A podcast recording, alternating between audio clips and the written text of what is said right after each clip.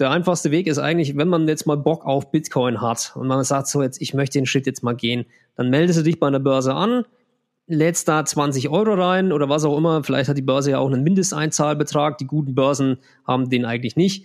Ähm, und dann kaufst halt mal für 10 oder 20 Euro Bitcoin und guckst halt mal, wie sich das angefühlt hat. Hier ist Christoph Mauer und du hörst 100 Pro Zen, den Podcast über Fokus bei der Arbeit, Achtsamkeit im Alltag und auch diesmal wieder über ganz grundsätzliche Fragen des Lebens. Ich spreche heute erneut mit Christian Bayer und dies ist die abschließende Folge unserer Einführung in Kryptowährungen. Wir unterhalten uns über eine tiefgehende Analyse des Energieverbrauchs von Bitcoin, über Möglichkeiten mit Kryptos Rendite abseits der Spekulation auf Kurssteigerungen zu machen, aber es geht auch über grundsätzliche Erwägungen zum Investieren und Spekulieren und wir bedienen uns frei an der Küchentisch-Soziologie und Psychologie.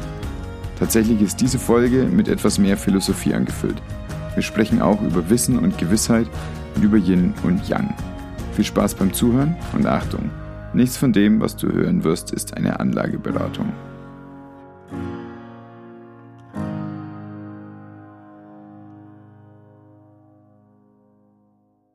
In der Studie geht es darum, die ist ähm, von Galaxy Digital. Das ist ein, ähm, eine Investment-Finanzdienstleisterfirma äh, aus den USA und ein Bitcoin-Mining-Unternehmen. Also das möchte ich vor, vorweg schieben. Äh, sie sind also nicht äh, unbefangen in Anführungszeichen, aber die haben eine Forschungsabteilung, die sich die Mühe gemacht hat, um den Energieverbrauch des Bankensektors, des globalen Bankensektors mit dem äh, des Bitcoin-Mining-Sektors zu vergleichen und den Energieverbrauch ähm, der Goldbergbau-Mining-Anlagen äh, und das eigentlich Gold der Goldindustrie sozusagen mit dem Energieverbrauch äh, des Bitcoin-Minings äh, zu vergleichen. Einfach um mal so ein bisschen Äpfel mit Äpfeln zu vergleichen und nicht Äpfel mit Birnen. Ähm, das ist eine lange Studie, die ist sehr detailliert. Sie äh, fußt, ähm, was ihre Quellen anbelangt, unter anderem auf den Ergebnissen äh, der Cambridge University aus England. Die haben eine Abteilung für alternative Finanzen, eine Forschungsabteilung, die seit einiger Zeit mittlerweile die Bitcoin-Blockchain, also vor allem die, den, die Zusammensetzung des Bitcoin-Minings äh, erforscht. Wie viele Bitcoin-Miner sind überhaupt aktiv? Wo sind sie verortet? Wie hoch ist äh, deren ähm, Hash-Rate, also wie viel Rechenleistung erbringen sie und dergleichen. Äh, dann sind in der, in der ähm, Studie Quellen von der äh, Weltbank verwendet worden, und zwar unter anderem darüber, wie viele Bankautomaten, Geldautomaten es weltweit gibt, so gewisse Zahlen etc. Sie haben zusätzlich sich die Mühe gemacht, und das sieht man auch, dass sie aus der Kryptowelt stammen, dass sie äh, ihre Methoden, wie sie diese Studie angegangen sind, in ähm, einem Dokument auf github.com veröffentlicht haben. Das ist die Seite, von der wir das letzte Mal hatten, wo verschiedene Entwickler dieser Welt ihren Open äh, Source Code veröffentlichen, weil sie sagen, es ist Open Source. Wir wollen das alles öffentlich zugänglich machen. Jeder soll nachprüfen können, wie wir das getan haben. Also ganz im Geiste sozusagen der Crypto Community. Und die sind ähm, letzten Endes zu folgenden ziemlich interessanten Zahlen gekommen. Verglichen. Ähm, der Energieverbrauch Bitcoins äh, mit der globalen Stromversorgung. Also wie viel Strom überhaupt in einem Jahr jährlich dem Globus zur Verfügung steht. Verbraucht Bitcoin weniger als 0,5 Prozent des global vorhandenen, der global vorhandenen Stromversorgung. Der Stromverbrauch Bitcoins im Vergleich zur jährlichen globalen Stromerzeugung. Also es gibt zwei Bereiche. Es gibt wie wir es gerade hatten, die Stromversorgung, das, was wirklich vorhanden ist in unseren Energienetzen und das, was jedes Jahr neu erzeugt wird.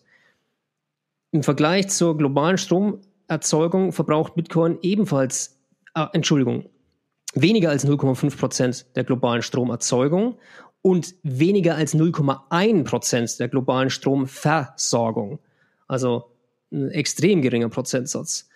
Ähm, der Stromverbrauch Bitcoins im Vergleich zum jährlichen globalen Stromverlust ist auch eine interessante äh, Nenngröße, Kennzahl.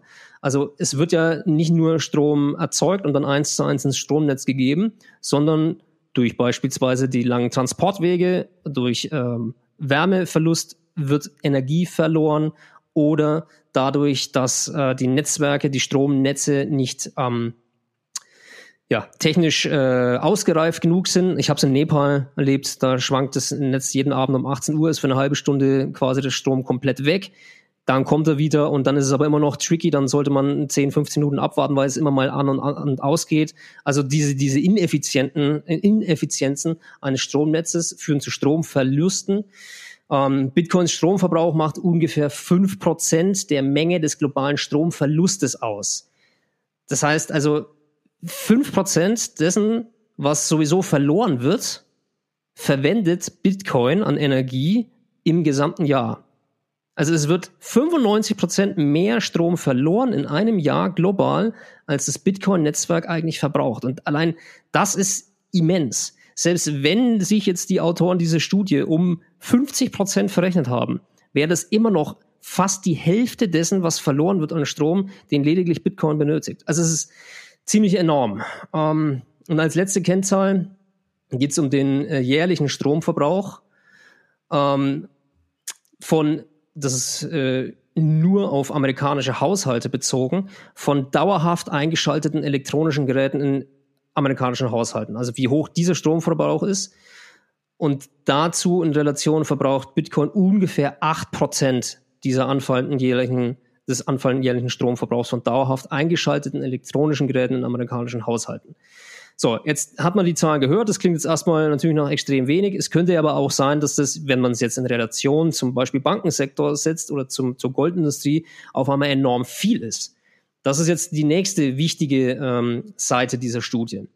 Im Vergleich zum Bankensektor, und da ist es ein bisschen einfacher, haben sie jetzt einfach, also man muss hinzufügen, das wird in der äh, Methodologie auch der Studie erwähnt, dass der Bankensektor seinen Stromverbrauch nicht publiziert.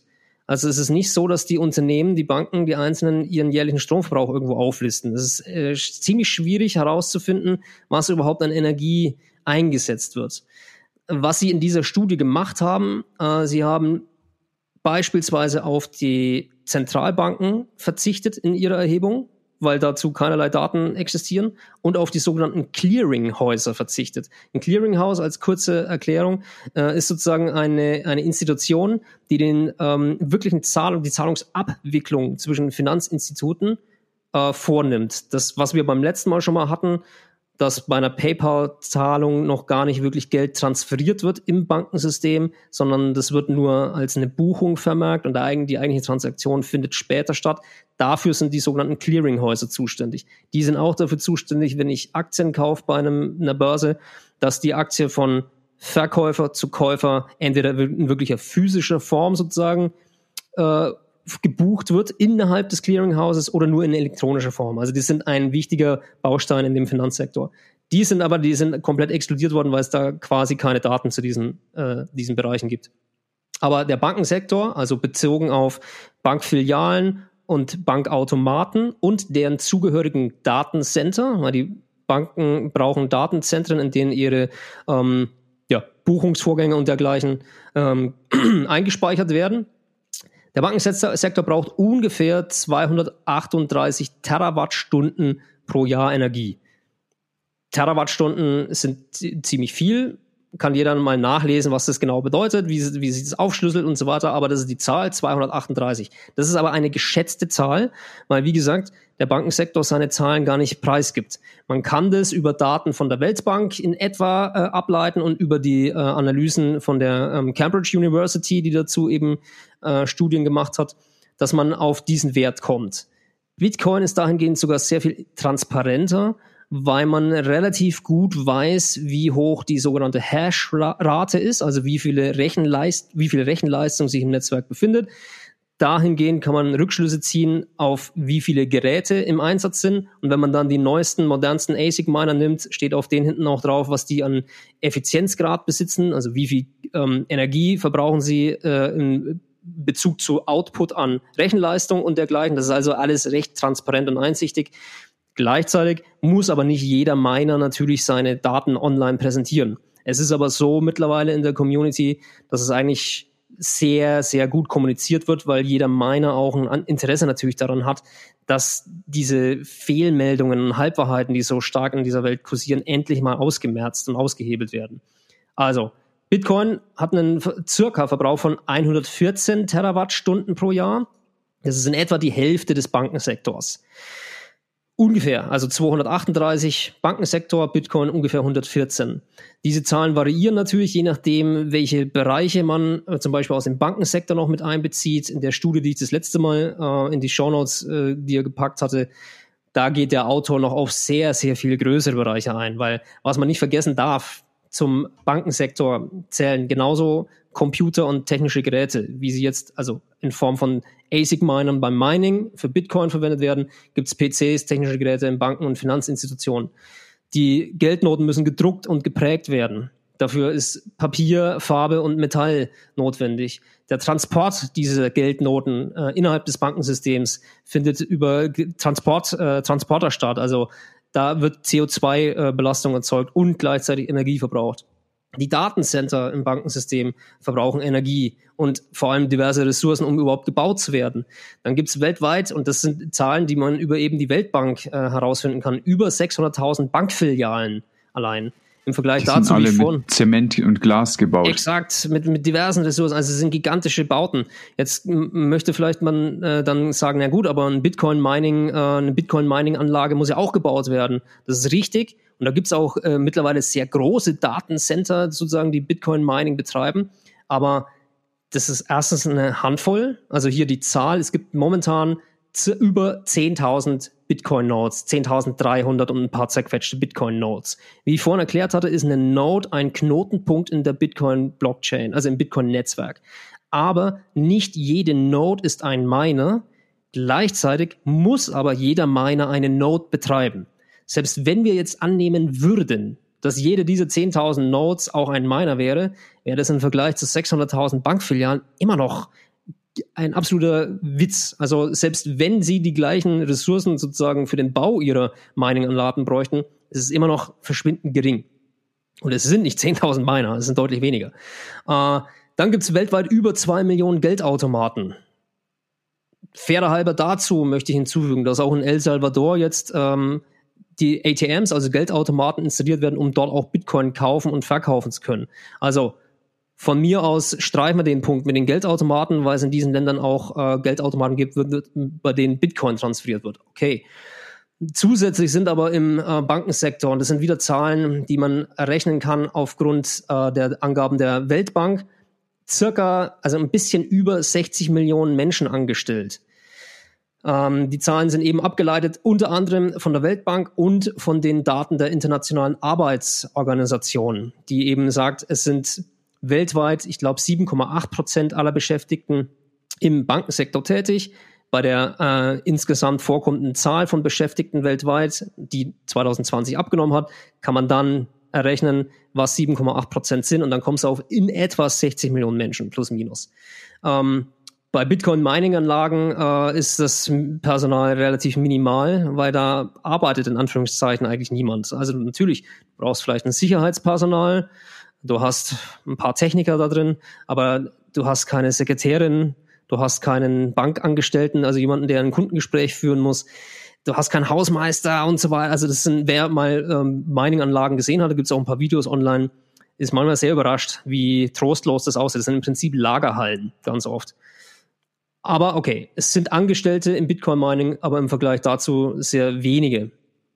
Dann ist im Bankensektor natürlich äh, zusätzliches Personal notwendig. Ähnlich wie jetzt vielleicht bei Bitcoin-Mining-Anlagen äh, brauchst du Security-Personal. Im Bankensektor brauchst du natürlich allein, was den Geldtransport anbelangt, schon ganz andere Security-Strukturen.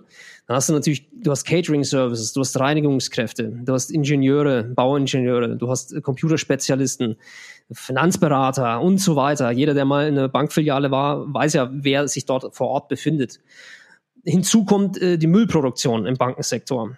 Du hast ähm, durch den, äh, durch den Bau natürlich äh, dieser Einrichtung erzeugst du Müll. Das gleiche gilt für Bitcoin-Mining-Anlagen.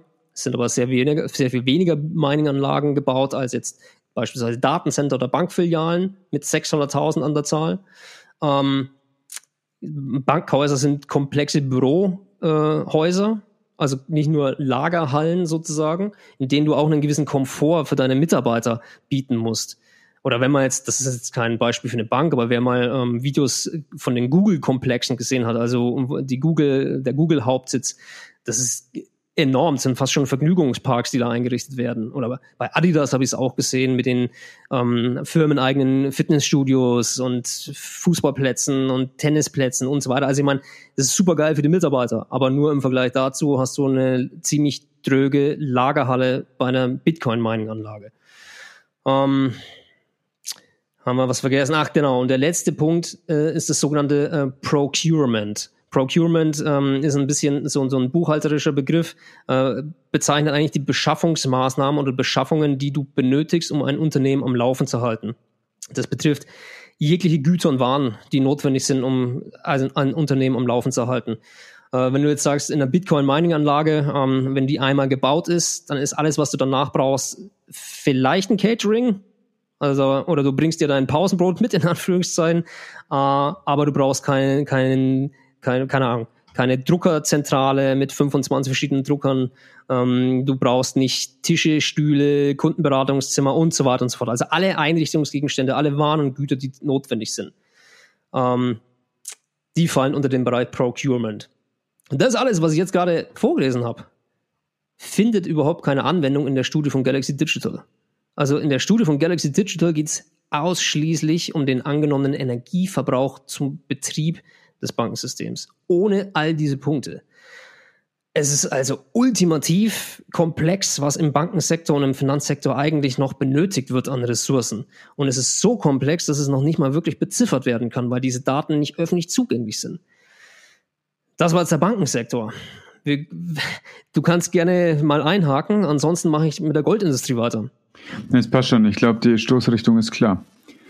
Das ist ja wirklich eine, eine ganz interessante Erweiterung und unabhängig davon, dass das halt, dass dabei Energie äh, flöten geht, dass dabei Ressourcen flöten gehen, aber was auch bedacht werden muss, das wird ja alles bezahlt von dem Geld, was hineingesteckt wird. Mhm. Das heißt, dieses ganze Geld ist weg für den, der investiert. Der, äh, da sind wir beim kleinen Bürger der also mit irgendeinem Geld zu seiner Bank geht und sagt, macht mal bitte was Sinnvolles draus. Und dann sagen, ja klar, das sind wir Spezialisten für, wir schlagen dir das und das und das vor. Bist du damit einverstanden? Und dann geht als erstes mal ganz großer Klotz von diesem Geld weg als, als Einstiegssumme.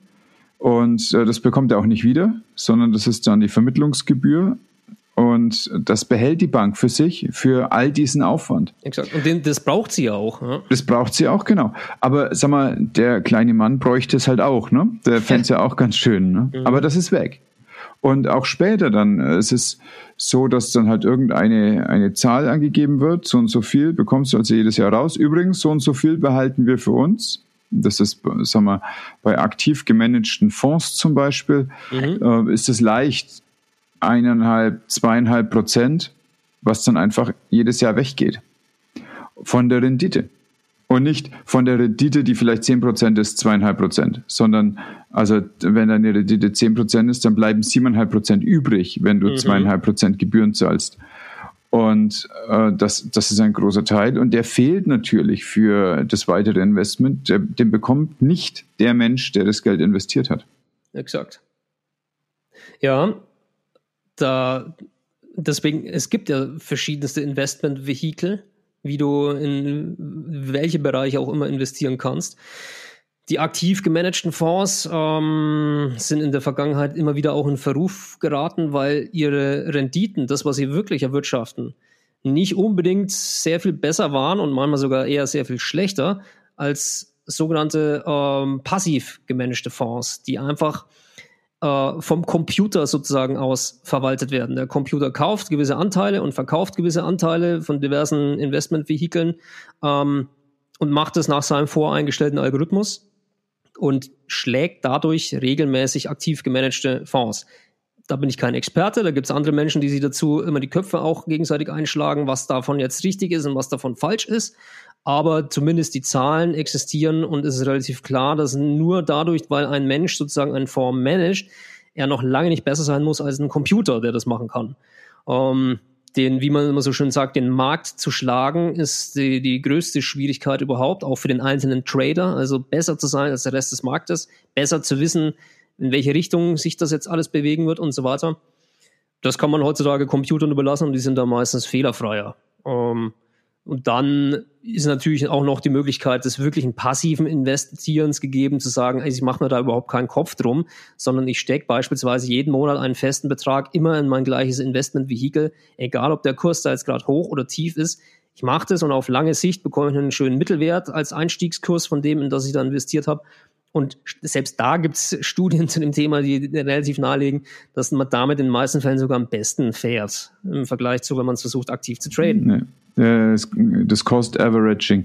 Genau. Wir kommen in einen kleinen Bereich unseres Gesprächs, wo ich wieder voranstellen möchte, nichts von dem, was wir jetzt bereden, ist eine Investmentberatung. Aber alles andere vorher war es natürlich schon. vorher, also das vorher, das war jetzt eher so Fundamentalkritik und so ein bisschen äh, Philosophie, wie sie halt jetzt hinausfloss in den Raum. Ja, Aber ich möchte mit dir tatsächlich noch über Sachen sprechen, die auch etwas mit Investieren zu tun haben. Und wir haben uns jetzt viel unterhalten über etwas, und ich möchte es mal, sag mal, Primärvehikel nennen, also der Mensch, der selbst zum Beispiel ein Kryptoasset kauft, ähnlich wie wenn ich zum Beispiel eine Tonne Reis kaufen würde oder 200 Barrel Erdöl, dann habe ich das, dann habe ich das letztlich eine physische Repräsentanz eines digitalen Assets, wenn man das physisch nennen möchte. Ich glaube, dass es ein okayer Begriff ist dafür. Und den habe ich mir gekauft und mit dem kann ich machen, was ich will. Und dann zum Beispiel kann ich warten zwei Jahre und dann geht der Preis für Erdöl hoch oder der Preis für mein digitales Asset geht hoch und dann kann ich es wieder verkaufen. Ich hätte auch natürlich die Möglichkeit, dann etwas abstrakter zu investieren, zum Beispiel vielleicht eben dann auf einer sekundären Ebene, dass ich mir angucke, wo werden denn äh, Kryptoassets gehandelt? Und dann kaufe ich mir von dieser Börse, wo das gehandelt wird, Aktien, weil ich denke, es ist ein Zukunftsmarkt und dort, wo gehandelt wird, wird dieser Zukunftsmarkt realisiert. Das heißt, dort entsteht Wertschöpfung, also möchte ich mich beteiligen an dieser Wertschöpfung. Das mache ich, indem ich investiere.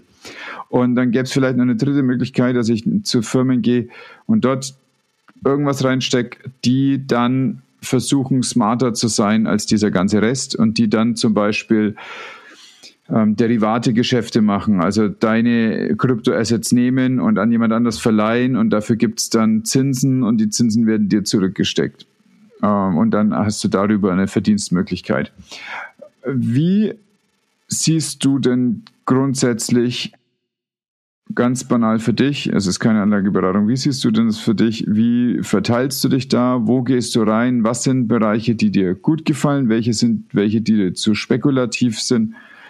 Wie gehst du damit um, was da als Investmentmarkt derzeit entsteht? Hm. Okay, ähm, also ich habe das Ganze auf jeden Fall aufgesplittet in verschiedene Bereiche. Der erste äh, und Schlüsselbereich für mich ist, selbst Crypto-Assets zu kaufen und zu halten. Das ist der, der äh, wichtigste Faktor sozusagen. Ähm, dann, also damit habe ich auch begonnen sozusagen.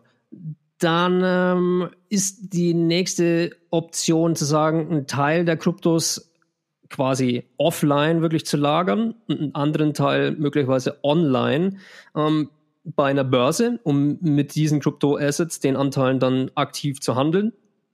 Das ist aber also immer nur ein kleinerer Prozentsatz vom Gesamtportfolio, den ich aktiv handle.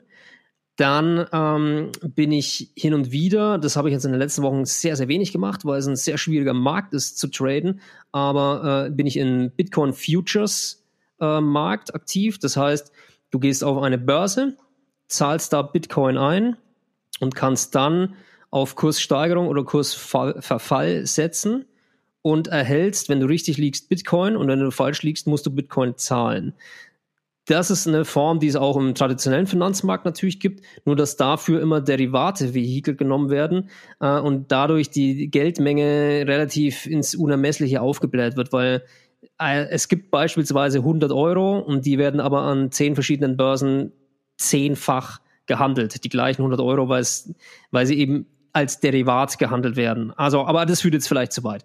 Also auf jeden Fall äh, Bitcoin Futures äh, ist ein interessanter Bereich, aber ein sehr schwieriger Bereich. Das ist äh, wirkliches Trading.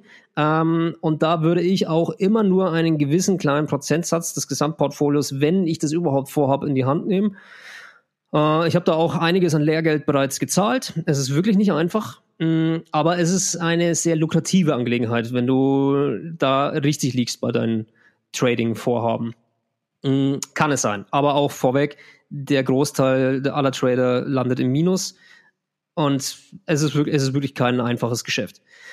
Ähm, als nächste Option habe ich mir angesehen, dass ich Zinsen auf Kryptos verdienen möchte. Da gibt es dann verschiedene Plattformen. Diese Plattformen in den meisten Fällen verleihen deine Kryptos an institutionelle äh, Anleger oder Trader, die beispielsweise, wie jetzt ich, äh, im Futures-Markt mit einer Kryptowährung kurzfristig spekulieren möchten, sie aber nicht unbedingt kaufen wollen, sondern nur kurzfristig erwerben, manchmal für Stunden, manchmal für Tage, manchmal für Minuten, äh, um dort ihre Trades zu fahren und dann dafür aber Zinsen bezahlen müssen bei dieser Plattform. Mm, in dem Fall ähm, ja, also tagesaktuell abgerechnet, wirklich nur für die Tage, an denen diese Kryptos dann ausgeliehen werden und sie dann zurückzahlen. Ein Prozentsatz nimmt sich dann eine Plattform weg von diesen äh, Zinsen, die, da, die sie da bezahlen müssen und ein anderer Prozentsatz geht dann an denjenigen, der dort auf der Plattform seine Kryptos zur Verfügung stellt. Ein weiterer Bereich ist das Staking. Ähm, das Staking von Kryptowährungen, wir hatten es in der ersten Folge schon, Bitcoin ist eine Proof of Work Blockchain. Ähm, Cardano als Beispiel oder Polkadot als Beispiel sind äh, Proof of Stake Plattformen, wo ich, um am äh, Markt sozusagen teilnehmen zu können oder um Transaktionen, Blöcke zu finden, ähm, meine Coins stake, also kurzfristig einfriere und dem Netzwerk gegenüber kommuniziere, dass ich jetzt nicht über sie verfügen werde und sie nicht handle. Dafür bekommt man dann einen Prozentsatz vom Algorithmus ausgeschüttet in Form dieser Kryptowährung, die man dort staked. Ähm, das sind für mich alles bisher, also das Staking ist ein sehr sicherer Weg, weil man das entweder selbstständig machen kann, direkt in der Blockchain, ohne einen Mittelsmann zu benutzen oder über eine Börse beispielsweise. Es geht sogar auch über äh, diverse Crypto-Wallets. Äh, wenn man es über eine Börse macht, sollte man sich natürlich ganz genau angucken, wer diese Börse ist oder überhaupt, wenn man einen Mittelsmann einschaltet und dem seine Private Keys zur Verfügung stellt, wie es ja beim Lending, also beim Verleih und dem Verdienen von Zinsen darauf genauso der Fall ist, würde ich immer sagen, das ist ein gewisses Restrisiko damit verbunden, weil ich meine Private Keys aus der Hand gebe.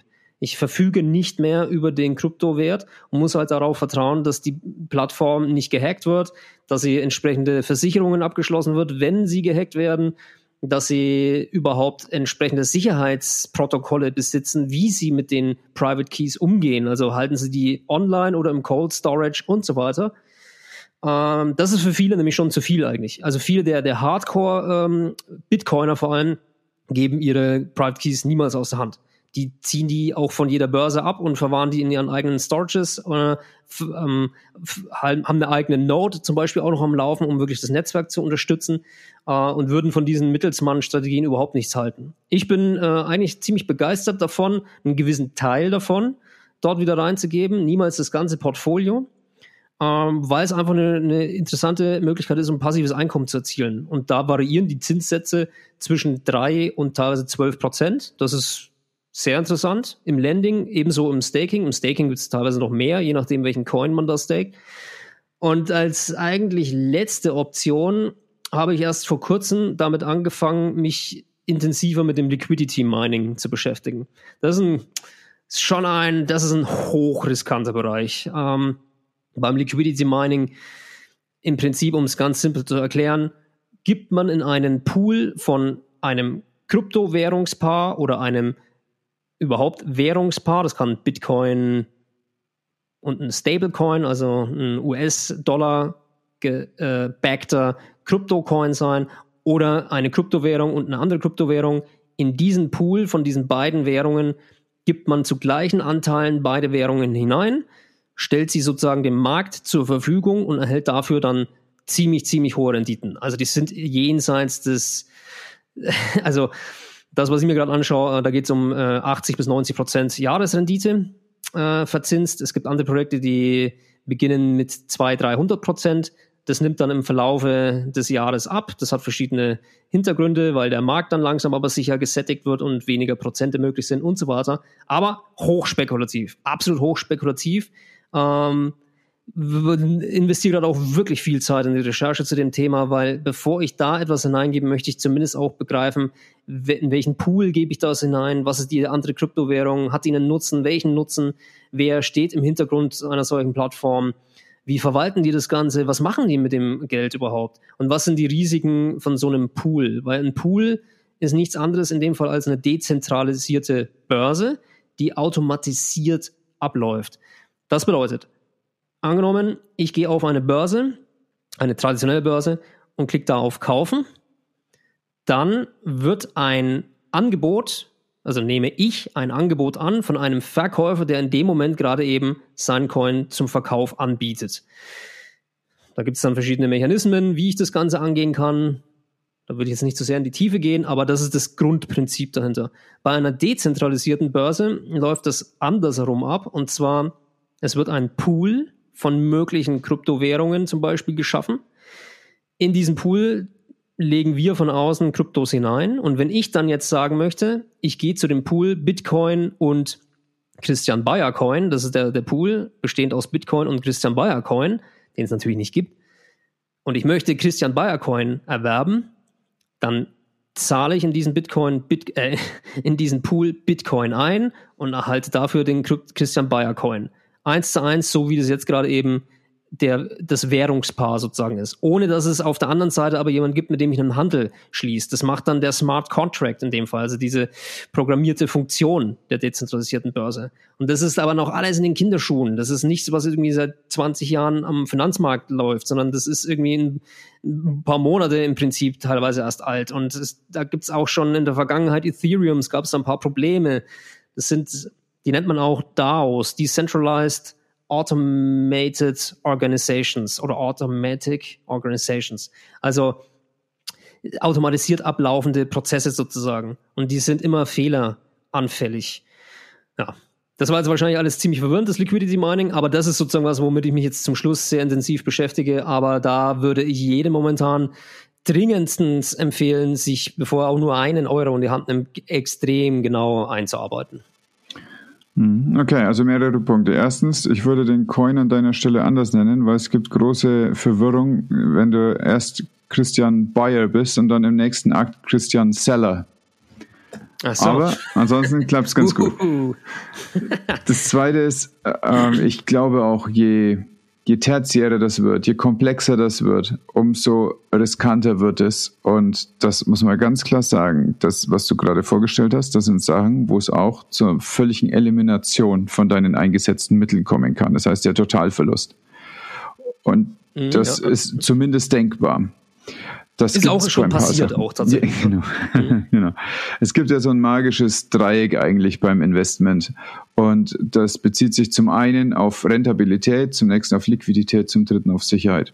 Und du hast jetzt gerade äh, Werte äh, benannt für Rentabilität, wie man sie von nirgendwas, äh, von nirgendwo anders kennt, von nichts anderem kennt, dass es irgendwas mit mehreren hundert Prozent ist.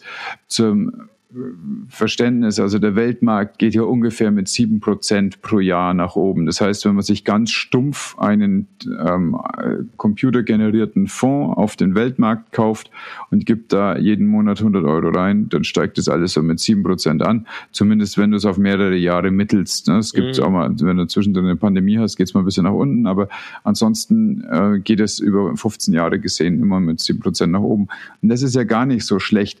Es gibt ja so eine Daumenregel, also wenn du deine Prozente hast, äh, dann nimmst du diese Zahl und äh, du nimmst dann die Zahl 72 und teilst das durch die Prozente, was du Rendite hast und dann kommt ungefähr raus, nach wie vielen Jahren sich dein Einsatz verdoppelt. Mhm. Das heißt, also bei 7 Prozent sind es ungefähr 10 Jahre, dann sind aus 100 Euro 200 Euro geworden. Das ist gar nicht mal so schlecht. In der Zwischenzeit hast du auch noch mehr reingesteckt.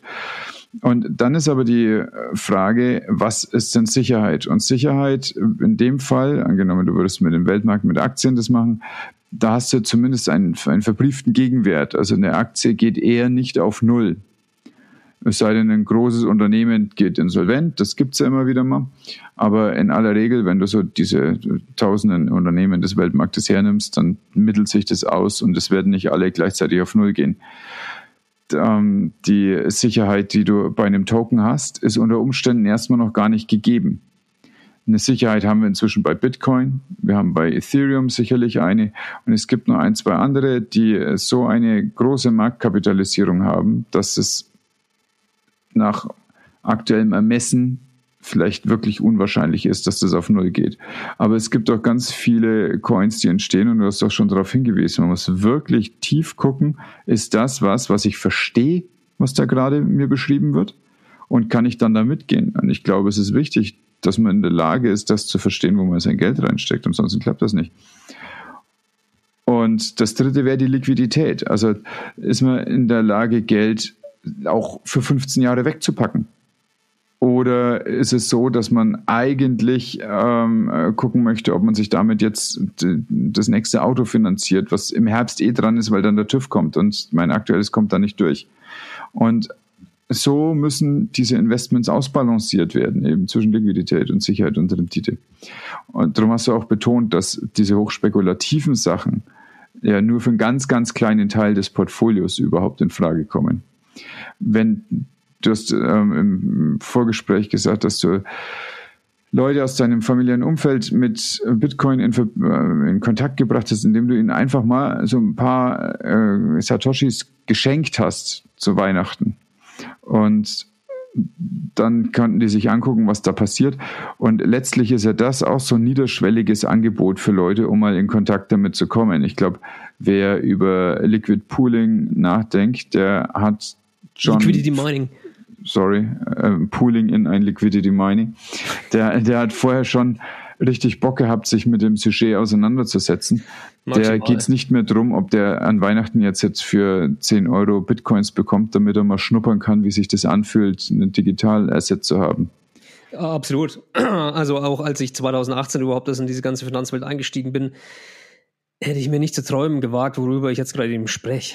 Und auch, wo, worin ich mich da finanziell bewege, in welchen Bereichen. Weil das ist, äh, das ist ganz schnell, ganz schön beängstigend und verwirrend und viel zu viel als Einstieg. Also äh, eben, der einfachste Weg ist eigentlich, wenn man jetzt mal Bock auf Bitcoin hat und man sagt so jetzt, ich möchte den Schritt jetzt mal gehen, dann meldest du dich bei einer Börse an, lädst da 20 Euro rein oder was auch immer. Vielleicht hat die Börse ja auch einen Mindesteinzahlbetrag. Die guten Börsen haben den eigentlich nicht. Ähm, und dann kaufst halt mal für 10 oder 20 Euro Bitcoin und guckst halt mal, wie sich das angefühlt hat.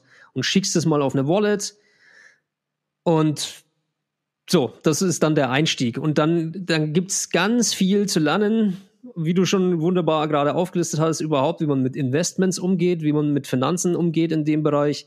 Was ist der eigene Risikoappetit? Ähm, zu den Prozenten wollte ich gerade noch was sagen, also mit den 7% Jahresportfolio die sind halt dann, also Rendite ne, äh, aus dem ähm, Weltaktienportfolio beispielsweise, diese 7% sind halt verdammt schnell aufgefressen, wenn du wie letztes Jahr 20 bis 30% Geldmengenerhöhung hast oder dann eben 4% Preisinflation oder vielleicht sind es gar nicht vier, vielleicht sind es eher fünf. Ähm, und über die letzten Jahre, über die letzten zehn bis zwölf, eigentlich seit 2008, 13 Jahre, ähm, die Geldmenge stetig gewachsen ist, dann reichen sieben Prozent am Schluss überhaupt nicht mehr aus, um deine Kaufkraft durchzuretten. Also brauchst du schon deutlich mehr. Was unter anderem auch ein Grund dafür ist, dass die ganz großen Investmentfonds und die, die größten Banken dieser Welt so stückchenweise jetzt Interesse am Kryptomarkt entwickelt haben, weil sie feststellen, hm, also je früher, desto besser, wenn du da dabei bist, weil du kannst unglaublichen, unglaubliches Vermögen aufbauen, weil dieses Netzwerk noch so jung ist. Ähm, naja, aber das nur so am Rande erwähnt. Also deswegen ist jetzt die, die Finanzwelt so wirklich interessiert daran. Äh, jetzt überhaupt zum Thema Investment, also bevor ich irgendwo einen Euro in die Hand nehmen würde, würde ich mir immer erstmal Gedanken darüber machen, wie viel verstehe ich überhaupt von dem Ganzen, was ich da jetzt gleich machen werde. Wie du schon gesagt hast, begreife ich den Token, diesen Coin, den ich gerade eben kaufe. Und der simpelste und einfachste Coin, den wir jetzt seit zwei Stunden besprechen, ist nun mal Bitcoin. Das ist die Mutter aller Kryptowährungen. Das ist der Anfang von allem. Das ist die hoffnungsvollste Verheißung der Digitalwährungen und des Finanzmarkts der Menschheitsgeschichte. Vor Bitcoin gab es nichts Vergleichbares. Und trotzdem ist er so umstritten und trotzdem verstehen ihn so wenige und trotzdem wird so viel, mm, werden so viele Halbwahrheiten in Umlauf gebracht und wird so viel Halbwissen auch verbreitet im Glauben und der Annahme, dass das richtiges, gesichertes Wissen sei. Und trotzdem muss auch ich immer wieder, wenn ich über die technischen Aspekte spreche, nochmal in mich gehen und die Sachen manchmal sogar niederschreiben, um sie nicht irgendwie falsch wiederzugeben, weil es ist ein komplizierter Sachverhalt. Aber die eigentliche Idee hinter Bitcoin ist ja relativ simpel. Nur die ist manchmal versteckt und verborgen hinter all diesen ganzen Dingen, die in Diskussionen zu dem Thema aufkommen. Aber eben, wenn ich mit Krypto anfange, dann fange ich bitte schön mit Bitcoin an. Und jetzt muss ich mich an der eigenen Nasenspitze packen. Ich selber habe auch nicht als erstes Bitcoin gekauft. Ich habe natürlich als erstes mich mit Bitcoin auseinandergesetzt und das Ganze mir angelesen und bin von dort aus in die Kryptowelt eingestiegen, aber bin damals auch dem klassischen Investorenfehler unterlegen, dass ich gedacht habe, naja, scheiße, der Bitcoin ist ja schon so teuer, da kaufst du mal eher eine Kryptowährung, die noch total billig ist, von der kannst du ja sehr viel mehr kaufen. das geht so lange gut, wie diese Kryptowährung natürlich dann im Wert steigt. Aber wenn du dir dann einmal Gedanken darüber machst, warum Bitcoin vielleicht so teuer ist, ähm, was das eigentlich bedeutet, dass so viel Geld in Bitcoin gebunden ist, dann hat es einen ganz anderen Beiklang als jetzt diese Währung, die irgendwie gerade vielleicht ein Euro kostet, von der du 100 Stück kaufen kannst im Vergleich zu Bitcoin. Also ich würde jedem raten, der sich wirklich damit beschäftigen möchte, fangen mit Bitcoin an. Mhm. Ja, und äh, genau, dieses Gefühl, das einfach erstmal zu machen, ich halte das auch für ganz was Wichtiges. Das hatte ich bei äh, Kryptos genauso wie bei meinem allerersten Aktienkauf, dass ich wirklich so wie so einen zittrigen Finger über meinem Touchpad hatte und so, jetzt machst du was und dann passiert was. Und dann ist das Geld woanders und dafür hast du dann irgendwas, was du noch nie vorher hattest. In dem einen Fall eine Aktie, und im zweiten Fall halt ein Kryptoasset. Und ja. das ist ein äh, ganz spannender Moment sicherlich für jeden, der das mal macht. Kennst du, kennst du diese South Park Folge? Ja, ich habe keinen Fernseher. Äh, ja, nee, das ist auch uralt. Ist, ich hatte auch früher keinen Fernseher. Also sowas, also sowas schaut man eigentlich auch nur online. Also ich habe auch den Fernseher nur als Side Note seit mittlerweile zwölf Jahren aus. Ich bin nur online, aber okay, das interessiert jetzt niemanden. Aber in der South Park-Folge gibt's genau diesen Moment, wo die, die Leute aus der Stadt zu ihrem Banker hingehen und sagen, ey, irgendwie, wir müssen die City retten und wir haben jetzt alle irgendwie da unser Geld zusammengenommen und das geben wir jetzt dem Banker und der macht da jetzt mehr draus. Und die sitzen noch am Tisch und er tippt und tippt und tippt auf seiner Tastatur und sagt dann so, and it's gone. Das Geld ist weg. Also er hat ganz viel gemacht und ganz viel getan, er hat es in den Finanzmarkt gegeben, aber jetzt ist es wirklich weg, das Geld. Und dann stehen sie halt da und merken so, oh, das ging aber schnell. Und sie haben überhaupt nicht verstanden, was passiert ist. Und deswegen, das ist super humoristisch aufgezogen bei South Park, aber das ist leider Gottes die Realität in ganz vielen Investmentbereichen, dass da Menschen hinkommen, keine Ahnung haben, aber im guten Glauben hoffen, dass der Finanzberater sie jetzt nicht über den Tisch äh, ziehen wird oder wirklich auch ihren Mehrwert vor Augen hat und nicht nur seine Provision möglicherweise. Ne? Äh, in der Kryptowelt ist es manchmal sogar noch ein ganzes Eck komplexer, weil du, wenn du da noch nicht mal über den Mittelsmann rangehst, bist du der Einzige, der überhaupt ja, die Verantwortung übernehmen kann, also für Gewinn und Verlust. Äh, und das schreckt vielleicht viele auch ab, dass sie sagen, okay, ja, aber bei der Bank habe ich zumindest jemanden, der mir dann vielleicht auch sagt, du pass auf, das ist ein bisschen riskant, dieses Investment. Das haben wir eingestuft in unsere Risikostufen. Gibt so internationale äh, Risiko. Ähm, äh, Einschätzungsunternehmen äh, und gerade, die dir dann sagen, das ist ein riskantes äh, Investment, das ist weniger riskant und so weiter. Äh, das hast du in der Kryptowelt noch nicht so, weil die ganze Kryptowelt ist im Vergleich zu den Standardinvestments riskanter zumindest. Bitcoin ist weniger riskant, aber wir hatten es ja das letzte Mal schon. Das kann innerhalb von zwei, drei Tagen um 35, 50, 50 Prozent fallen. Ähm, ja, also das schreckt vielleicht viele ab, um in die Kryptowelt einzusteigen, weil so die On-Ramp fehlt für manche, dieses an der Hand geführte, pass auf, ich nehme dich hier mit und du zahlst mir halt eine gewisse Gebühr dafür. Das ist alles jetzt im Entstehen. Das sind dann die sogenannten Neobanks, also die Neubanken, die sich in diesem digitalen Universum äh, gegründet haben und immer mehr gründen. In Deutschland gab es 2019 eben ähm, die Regelung, dass Banken jetzt auch für ihre Kunden Kryptos kaufen und verkaufen dürfen, also für Kunden kaufen dürfen. Ähm, das hat nein, meines Wissens nach damals keine einzige Bank umgesetzt. Dann hat sich die erste Neobank gegründet Äh, ich will jetzt keine Werbung machen, deswegen nenne ich den Namen nicht, aber jeder, der ähm, Deutschland Neobank eingibt, wird äh, relativ schnell fündig. Ähm, und die bieten dann halt genau diesen Service. Die bieten den Service eines Bankkontos, ein ganz normales SEPA-Konto, wo du eben deine Euros einzahlen kannst, aber eine integrierte Bitcoin-Wallet, wo du darüber dann Bitcoin kaufen kannst und dann noch dazu ein sogenanntes ähm, Bitcoin-Ertragskonto, wo du dann Zinsen drauf bekommst.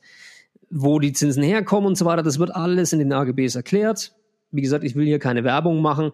Ähm, aber das ist sozusagen eine, eine relativ einfache Einstiegsmöglichkeit für jemanden, der sagt, ich habe ganz gerne halt auch so die Sicherheit von einem Finanzdienstleister, der mir ein bisschen unter die Arme greift, bei dem ich auch sagen kann, ähm, können wir möglicherweise etwas wieder rückgängig machen. Oder bei, also wenn ich natürlich eine Transaktion tätige, wenn ich Bitcoin zu jemandem schicke, dann kann das auch die Neobank nicht mehr rückgängig machen. Aber äh, was gehen kann, ist, ähm, ich habe mein, äh, mein Passwort, mein Zugangspasswort zu meinem Bankkonto verloren. Vergessen, was auch immer. Könnt ihr mich wieder freischalten? Solche Dinge. Wenn ich meinen Private Key zu Bitcoin verliere, war's das. Bin ich raus aus dem Rennen, niemand kann mir helfen. Und diese Sicherheit ist, glaube ich, für viele Menschen hilfreich. Deswegen, wie jemand, der ganz frisch einsteigt und sich das überhaupt nicht zutraut, äh, dem würde ich den Weg dann vielleicht empfehlen, über so eine Neobank zu gehen und dann kann man ja immer noch sagen, ich gehe mit 10 oder 20 Euro an den Start, ich teste es mal aus, wie gefällt mir der Support und so weiter. Und von da aus kann man sich dann langsam steigern.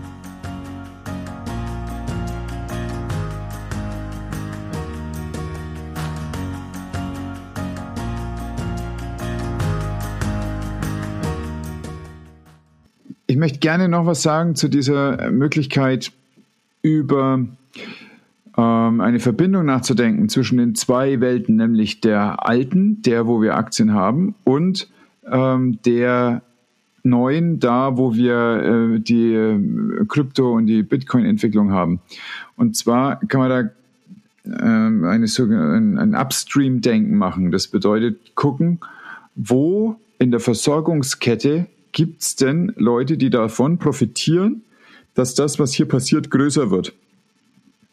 Und das halte ich für eine sehr sinnvolle Idee. Das ist ein ganz großes Learning für mich aus der Pandemie, wo ich das eben nicht gemacht habe, wo ich überhaupt nicht drauf gekommen bin, dass man Upstream Gedanken machen könnte. Sondern ich dachte ja, äh, als klar, wir bauen Impfstoff, dann kann man ja mal gucken, ob es eine Aktie gibt, die äh, sowas wie BioNTech oder sowas. Ne?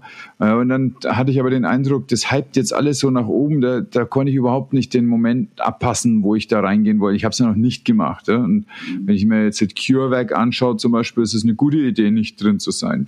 Jetzt gerade im Moment, ne, zu dem Zeitpunkt, wo ich den Namen überhaupt gehört habe, hat es schon keinen Sinn mehr gemacht, reinzugehen. Aber es gibt zum Beispiel Leute, die dann frühzeitig den Upstream verstanden haben und die dann Aktien gekauft haben von Unternehmen, die das Glas herstellen für Impffläschchen oder die das ist schon auch also, abgefahren, ja. Wusste nicht, dass es so eine Firma mhm. gibt, aber natürlich gibt es so eine Firma. Wenn man Muss das es ja geben, ne? Ja, eben. Und wenn man das bis zum Ende durchdenkt, dann kommt man da auch drauf. Ich halt nicht. Und ähm, hier gibt es es zum Beispiel auch. Und ähm, in meiner Upstream-Recherche bin ich bei einer, einem niederländischen Unternehmen rausgekommen, was die Lithoplatten herstellt für den Druck von Halbleitern. Mhm. Und das ist also sehr weit upstream. Also es ist ein Weltmarktführer und äh, jeder, der also Her Halbleiter herstellt, weiß, dass es die gibt und dass er eigentlich von denen kaufen muss. Und die Halbleiter sind ja wiederum die Basis eigentlich für alles, was wir besprochen haben, für die Grafikkarten, die sich die PlayStations 5 mit den Minern teilen müssen, aber auch für alles, was außenrum passiert, auch für den, letztlich auch für die Telefone, mit denen diese ganze Entwicklung passiert jeglicher äh, computergesteuerte Schaltkreis sozusagen. Völlig, genau, braucht, ganz genau. Und die brauchen dafür eine Technologie, dass es halt immer kleiner und immer äh, besser funktioniert. Und äh, das, das war also die eine Richtung von, von dem Upstream. Und das zweite ist ein Suchen wo wird denn was passieren? Und klar, das ist so ein bisschen halt dieses Orakeliche. Und das ist was, wenn, wenn man das immer wüsste, dann, dann wäre das natürlich ganz toll. Aber quasi im, im Geiste nicht die Wette zu setzen auf das, wo, was ich kenne und wo ich herkomme. Also jetzt zu gucken, gibt es denn irgendein deutsches Unternehmen zum Beispiel, was sich jetzt damit beschäftigt, sondern dahin zu gehen, wo es einen gewissen Entwicklungsdruck gibt. Und das sind wir jetzt wieder zum Beispiel bei Nigeria oder solchen Ländern, wo jetzt gerade Bewegungen entstehen, Firmen entstehen, die die Welt in den nächsten Jahrzehnten verändern werden. Es gibt überhaupt gar keine guten, keine guten Ideen aus der Sättigung heraus, sondern gute Ideen werden aus der Not heraus geboren. Und das ist so diese Idee dahinter. Und in dieser bräsig saturierten weißen Welt, in der wir hier leben, da wird keine disruptive Technologie entstehen. Da wird nichts entstehen, was ein Narrativ erzeugen kann, was so stark ist, dass sich dahinter ein großer Teil der Welt aufstellen kann und das mittragen kann. Solche Narrative entstehen dann, wenn jemand die Not hat, seine Welt zu verändern. Und hier hat keiner die Not, die Welt zu verändern, sondern es läuft für uns eigentlich relativ lässig.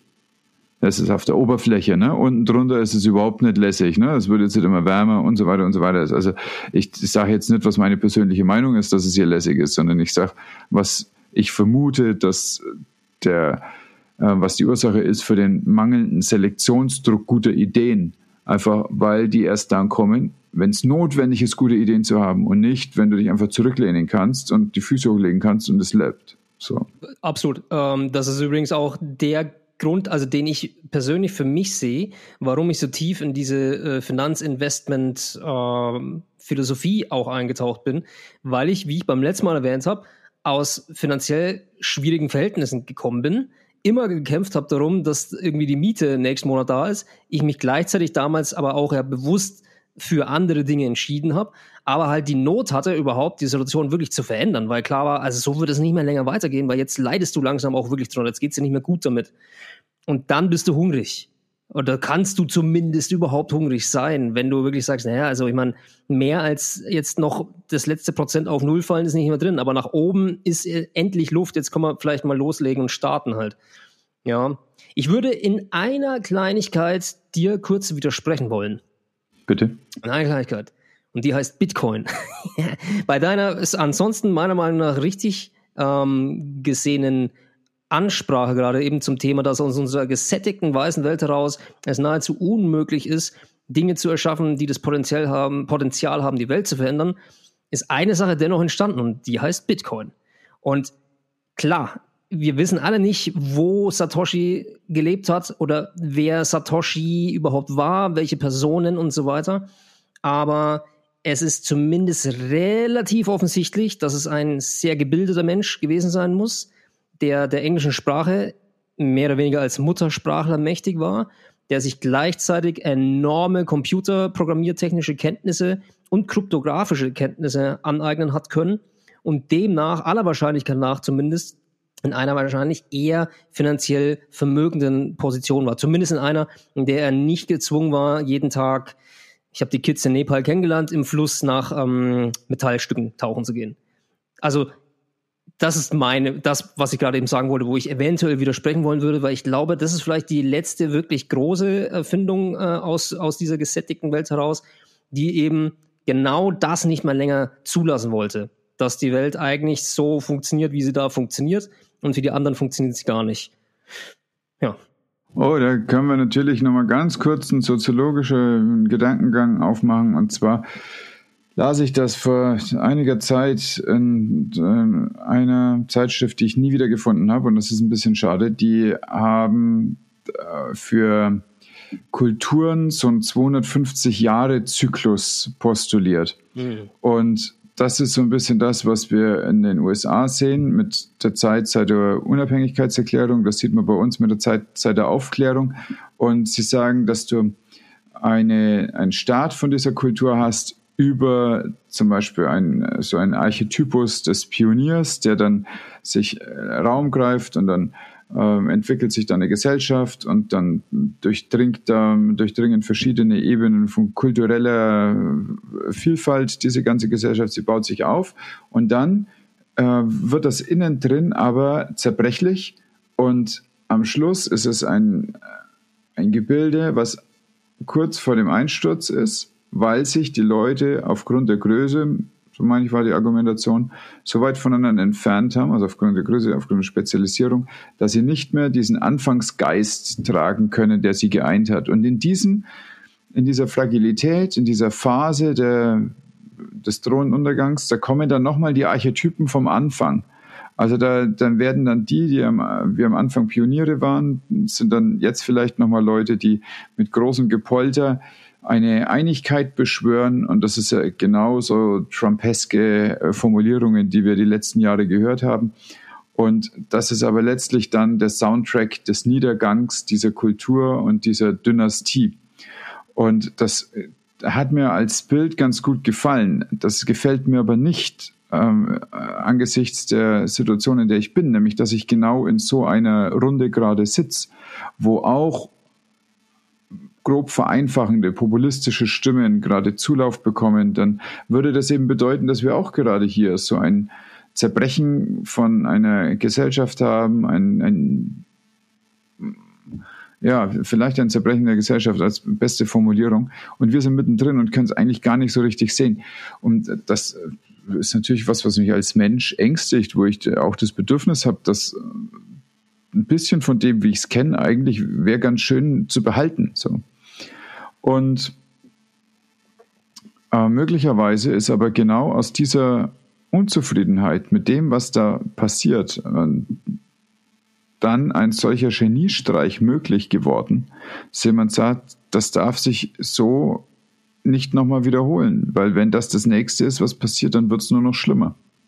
Und das wäre dann tatsächlich ein so ein, ähm, sag mal, ein, ein Polterer mit äh, reinem Herzen. Ne? Mhm. Dass der dann also etwas entwickelt, was genau so einen Zyklus unterbrechen würde. Ja, ähm, weil das, was du jetzt ansprichst, das führt ja auf 2008, die Finanzkrise zurück, 2007, 2008, äh, wo dann auch Banken angefangen haben, sich untereinander nicht mehr über den Weg zu trauen, weil keiner mehr so genau wusste, kann ich deiner Bilanz erstens über den Weg trauen und zweitens, stehen da überhaupt die Dinge drin, die wirklich relevant sind für mich als dein Gegenspieler. Ähm, da gibt es interessante Überlegungen dazu, wie da Bitcoin nämlich äh, auch eingreifen kann.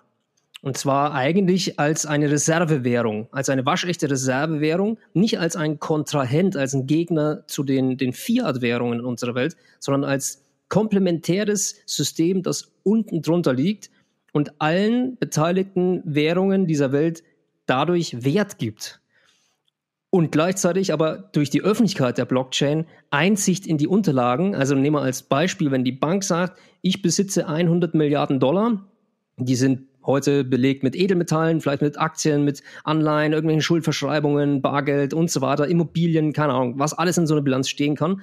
Wenn da aber dann noch irgendwie 250 Bitcoins drin stehen, kann jeder sogar nachprüfen, dass die existent sind. Also man kann eine Anforderung schicken, bewege die Bitcoins beispielsweise, schicke einen Satoshi von A nach B, was auch immer. Du kannst es also beweisen mathematisch. Und das würde dem Bankensystem auch wieder eine Sicherheit gewähren, untereinander sich über den Weg trauen zu können.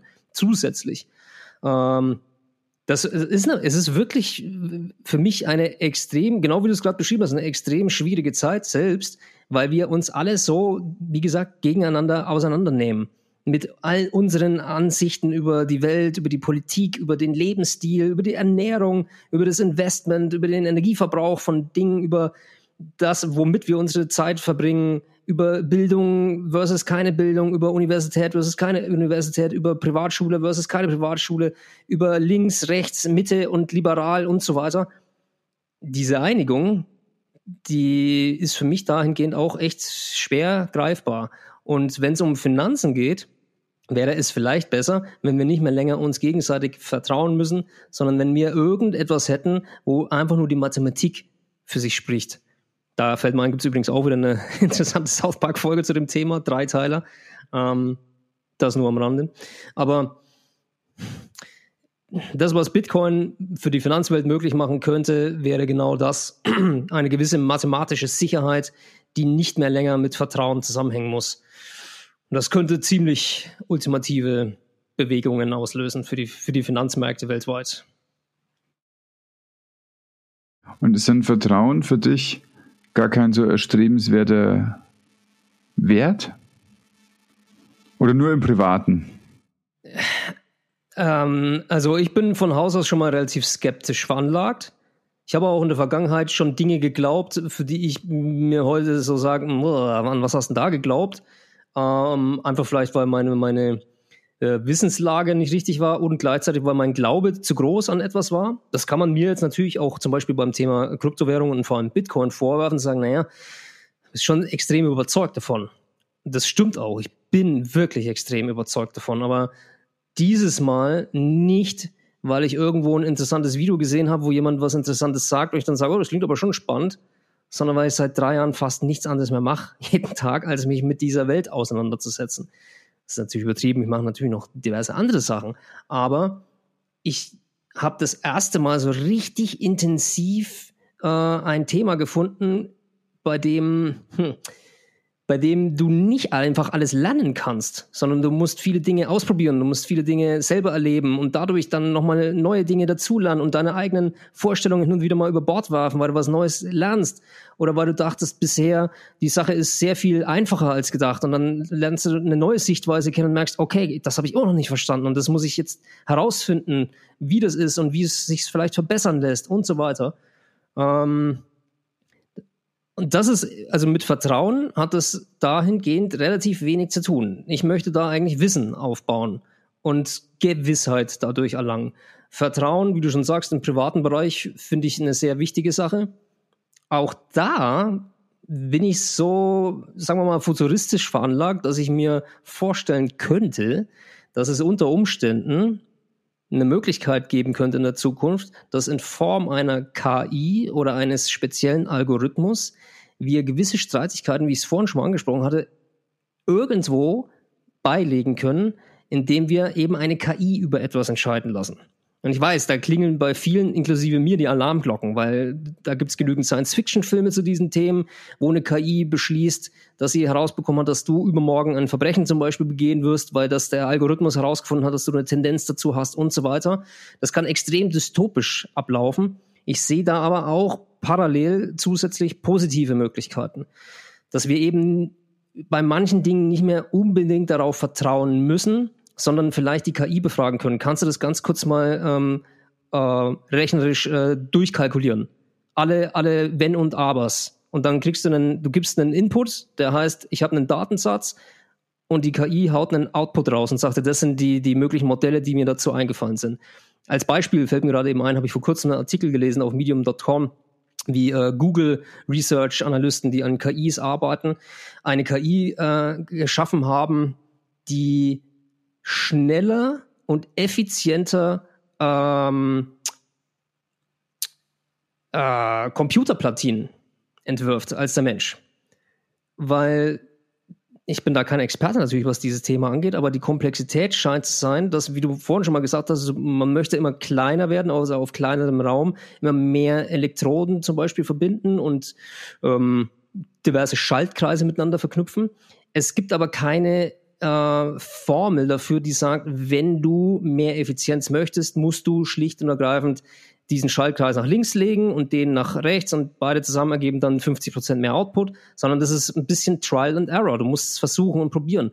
Der KI kann das in ihrem äh, eigenen digitalen System errechnen, 100 Millionen von verschiedenen Varianten gegenüberstellen und das Ganze in relativ kurzer Zeit. Wenn ich KI sage, muss das jetzt nicht ein selbstdenkender Computer sein. Äh, das ist einfach im Prinzip dann ein Spezialcomputer, ein Supercomputer kann man den auch nennen, der zum Beispiel nur auf diese Rechenaufgabe hingetrimmt ist. Das gleiche habe ich übrigens äh, in einer gewissen Weise während der Pandemie gemacht. Da gibt es von, ah, es ist auch die Cambridge, nee, es ist die Stanford University, ist es. Ähm, die haben eine Forschungsabteilung, ich weiß nicht, ob du das kennst, Folding at Home. Kennst du nicht? Spannend. Ähm, Doch, da werden ähm, Proteine gefalten. Exakt. Ja, ja. Mhm. Genau. Da kennst du dich wahrscheinlich sogar deutlich besser aus mit deinem medizinischen Hintergrund. ich kann nur wiedergeben, was ich auf der Stanford Research Seite gelesen habe. Aber eben, es geht darum, dass äh, Proteine gefaltet werden. Uh, um beispielsweise beim Coronavirus uh, ging es darum herauszufinden, wie reagiert er, welche also welche Hintergründe hat das alles, wie funktioniert das und wie kann man dann quasi möglicherweise ähm, Heilmittel, Arzneimittel und Impfstoffe äh, herausfinden dazu. Also erfinden, entwickeln. Ähm, Dafür ist aber ziemlich viel Rechenleistung notwendig. Deswegen, die haben dann in ihrem Rechenzentrum auch einen Supercomputer am Laufen, aber der kann halt nur eine gewisse Menge an Datensätzen durchjagen. Und deswegen haben sie über Cloud Computing einfach eine Option ins Leben gerufen, wo ich von zu Hause aus einen Teil meiner Rechenleistung zur Verfügung stellen kann. Beispielsweise, wenn mein PC einfach nur im Leerlauf sich befindet, was er natürlich aus umwelttechnischen Gründen möglichst selten sein äh, tun sollte, sich im Leerlauf befinden, weil entweder ist er an und ich arbeite oder er ist aus und ich brauche ihn nicht. Aber wenn er im Leerlauf ist, kann ich einen Teil der Leistung an Stanford schicken. Die äh, schicken das in ihren äh, Computer rein, die KI faltet die Proteine und findet neue Dinge raus. Das machen mehrere Millionen Menschen dann weltweit. Dadurch haben die schon diverse äh, interessante Fortschritte erzielen können. So. Und diese Idee der dezentralisierten äh, Rechenleistungsverteilung weltweit ist für mich ein so spannendes Konzept, dass ich hoffe, dass wir irgendwann mal in eine Situation kommen, in der du darüber wirklich diverse Probleme in dieser Welt relativ schnell mathematisch beilegen kannst. Weil einfach das weltweite Netzwerk sagt, okay, wir arbeiten jetzt an dieser Aufgabe, die wollen wir jetzt lösen. Beim Corona-Impfstoff möglicherweise hat man es ja sogar mal gesehen, wie schnell es gehen kann, wenn ähm, die Welt oder zumindest die, die Forschungsabteilungen äh, mal so gezielt auf eine Sache hinarbeiten und noch dazu finanziell unterstützt werden, natürlich international. Aber dass eben mehr an einem Strang gezogen wird. Ähm, und weniger darauf vertraut wird, dass die da drüben, die die Experten sind, schon das Richtige tun, sondern dass es für jeden eine Möglichkeit gibt, einen Teil seiner Energie und sei es über ein dezentralisiertes Computernetzwerk zur Lösung hinzuzugeben. Ja, okay, also verstehe ich. Das ist aber nur ein ganz kleiner Teil von den Sachen, die wirklich lebensrelevant sind. Also wenn man jetzt mal diese verschiedenen Ebenen des Denkens und Handelns zusammenbringt, dann haben wir heute ausführlich über die Ebene gesprochen, wo die Verantwortung abgegeben ist an jemand anders. Und dann lebst du einfach glücklich vor dich hin, jemand anders macht die Entscheidung. Dann kommen wir zu dem, man macht selber Entscheidungen und lebt halt mit dem, was rauskommt. Jetzt gerade sprechen wir über ein, wir holen uns eine Art externe Entscheidungshilfe dazu, also so eine Art Ectopus Brain. Und das ähm, kann uns dann helfen, eine Entscheidung viel besser zu machen. Wo dir aber sowas nicht hilft, zum Beispiel ist bei der Frage, sollst du deine Freundin heiraten oder nicht? Okay, Oder klar. wenn dein Kind weint, was ist der richtige Satz dabei? Und das heißt, was du gerade gesprochen hast, da geht es ausschließlich, um das mal eine, vielleicht energetisch zu betrachten, um die Young-Welt. Also das, wo es um Analyse geht, um das Explizite, um das Deklarative, um das, ja, um das Analytische. Und äh, daneben gibt's aber ja noch und das ist gerade das, was bei Emotionen ganz bedeutsam ist. Eine ganz weite und schwer erfassbare Yin-Welt. Also mhm. das, was naja, in dir, in mir als weibliche Energie ist, aber auch in der ganzen Welt und überall halt was vor allem ein, was, was mit Gefühl zu tun hat und was mit der Verbindung zum Herzen zu tun hat. Und das ist natürlich genau das Gegenteil von deinem Wunsch, den du vorhin geäußert hast, mhm. du würdest es gerne mathematisch beweisen können, weil da beweist sich gleich gar nichts, sondern Klar, da ja. kommt was ganz anderes, nämlich eine intuitive Gewissheit. Das Wort ist ganz ähnlich, Wissen und Gewissheit. Es ist nur so, dass bei einer Gewissheit wir keinen Beweis dahinter haben, sondern wir sind uns mancher Sachen gewiss, ohne dass wir erklären können, warum das so ist.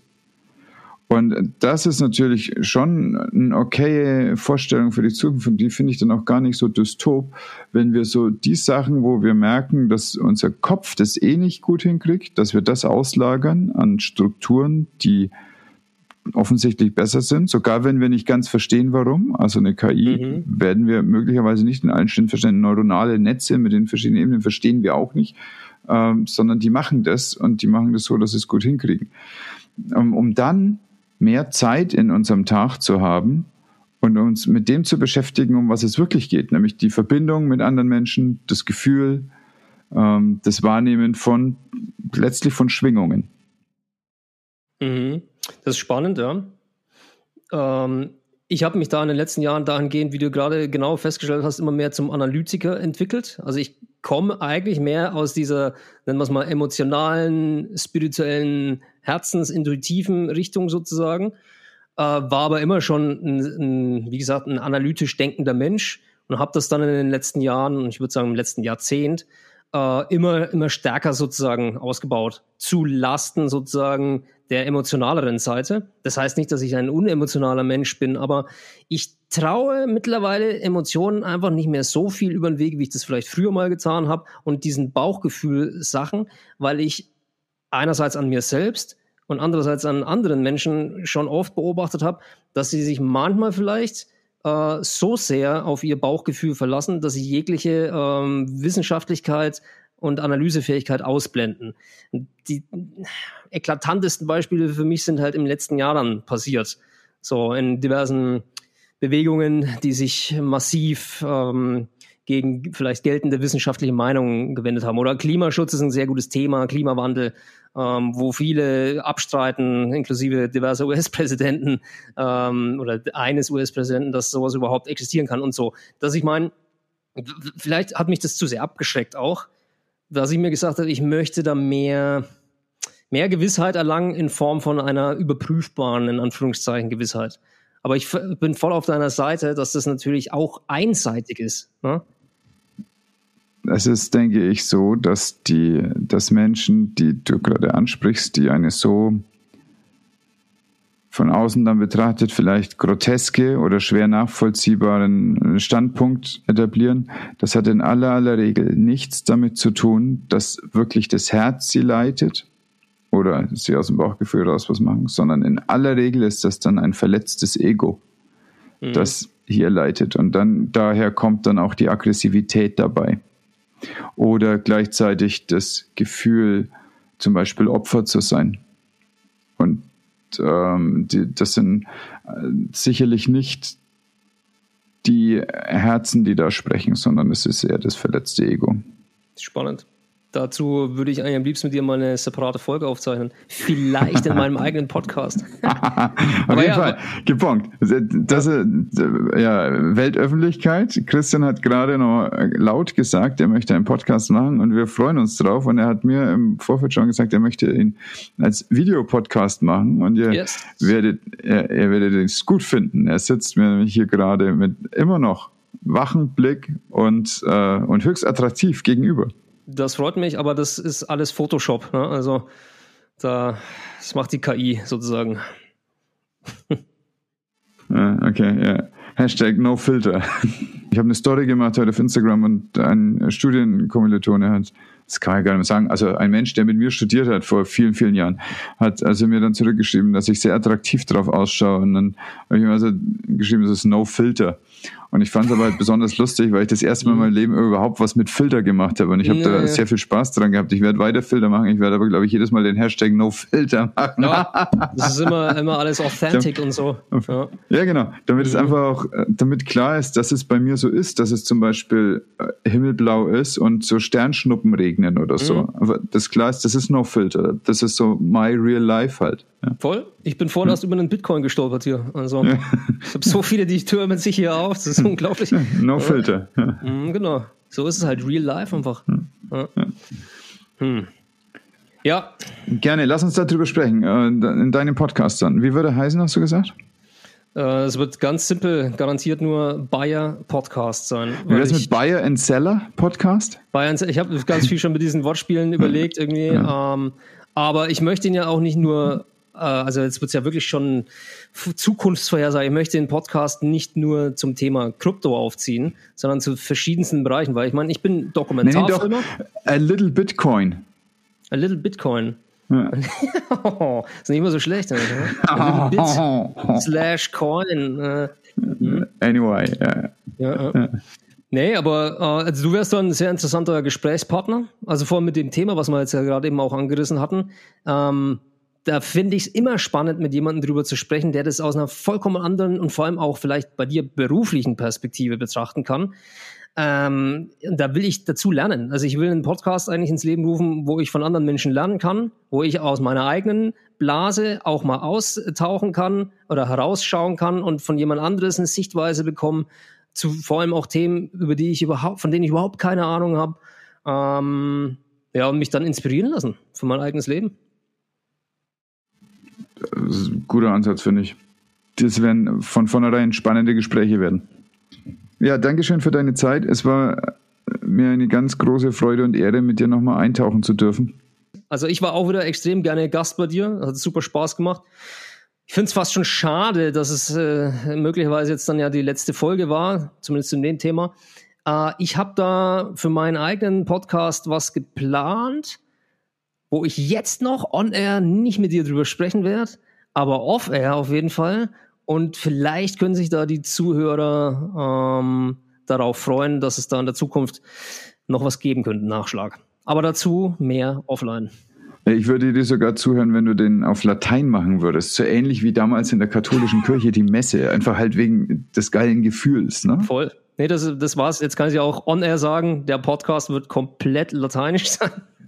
Zum Glück kein Griechisch. Nee, das klar, kann nee, ich gar also, nicht halt. Ja. Wollten wir mal nicht übertreiben jetzt Latein, aber das setze ich schon auch voraus, dass ein gewisser äh, Grundwortschatz im äh, Lateinischen vorhanden ist dann für meinen Podcast. Ähm, ja, ich hätte auch gerne auf, auf, Aramäisch hätte ich auch gern gemacht, einfach weil ich mehr im Neuen Testament bin als im Alten, aber es scheitert ja, an der Aussprache, also weil, weil ich einfach nicht kann. Ja. Verstehe ich. Wäre aber auch nicht meins. Also, wenn ich ein Steckenpferd habe, dann ist es Latein, also zu 100 Prozent. Aramäisch finde ich dann doch einen Ticken zu komplex. Ja. Okay, äh, haben wir die Folge jetzt irgendwie schon, haben wir schon einen Abschlusssatz? Irgendwas? Nee, wir haben uns verabschiedet. jetzt mal, also, Christian, ich danke dir sehr herzlich für deine Zeit. Ich danke dir für all das Wissen, das du geteilt hast. Und ich wünsche dir ganz viel Erfolg bei deinem eigenen Podcast. Das freut mich, vielen Dank dafür. Und ich muss auch noch betonen, ich war echt super gerne wieder Gast bei dir. Hat mega Spaß gemacht. Äh, ich hoffe, dass wir uns nochmal zu diesem Thema austauschen werden. Vielleicht ja auf einer anderen äh, Plattform. Ich möchte nicht zu viel verraten, aber ich bin gerne auch wieder bei dir im Podcast. Wenn du mich nochmal zu irgendwas anderem befragen möchtest, keine Ahnung, wir können uns auch mal übers Kochen und übers Filmmachen unterhalten oder übers Sport machen. Keine Ahnung, was uns auch immer einfällen mag. Eben, es gibt ja auch noch andere Themen im Leben, oder? Habe ich gehört. Zwei. Ja. Essen und Essen Schlafen. Und laufen. Okay. Oder laufen, okay. Sehr schön. Guten Abend an dich. Guten Abend an alle Hörer daheim vor den Empfangsgeräten. Was waren nun meine drei wichtigsten Take-Home-Messages? Erstens, ich weiß, was ich an Weihnachten verschenken werde. Zweitens, ich suche noch mehr nach Upstream-Investments. Drittens, und das bestätigt mein bisheriges Vorgehen, nimm deine finanzielle Zukunft in deine eigenen Hände und damit in deine eigene Verantwortung. Du findest Christian mit seiner Website, mit seiner E-Mail-Adresse in den Show Notes, außerdem dort die Links zu all den South Park-Folgen, die er zitiert hat und zu der Studie von Galaxy Digital. Und weil du ein super Typ bist, teile, bewerte, genieß deinen Tag und pass gut auf dich auf. So, und jetzt abschalten.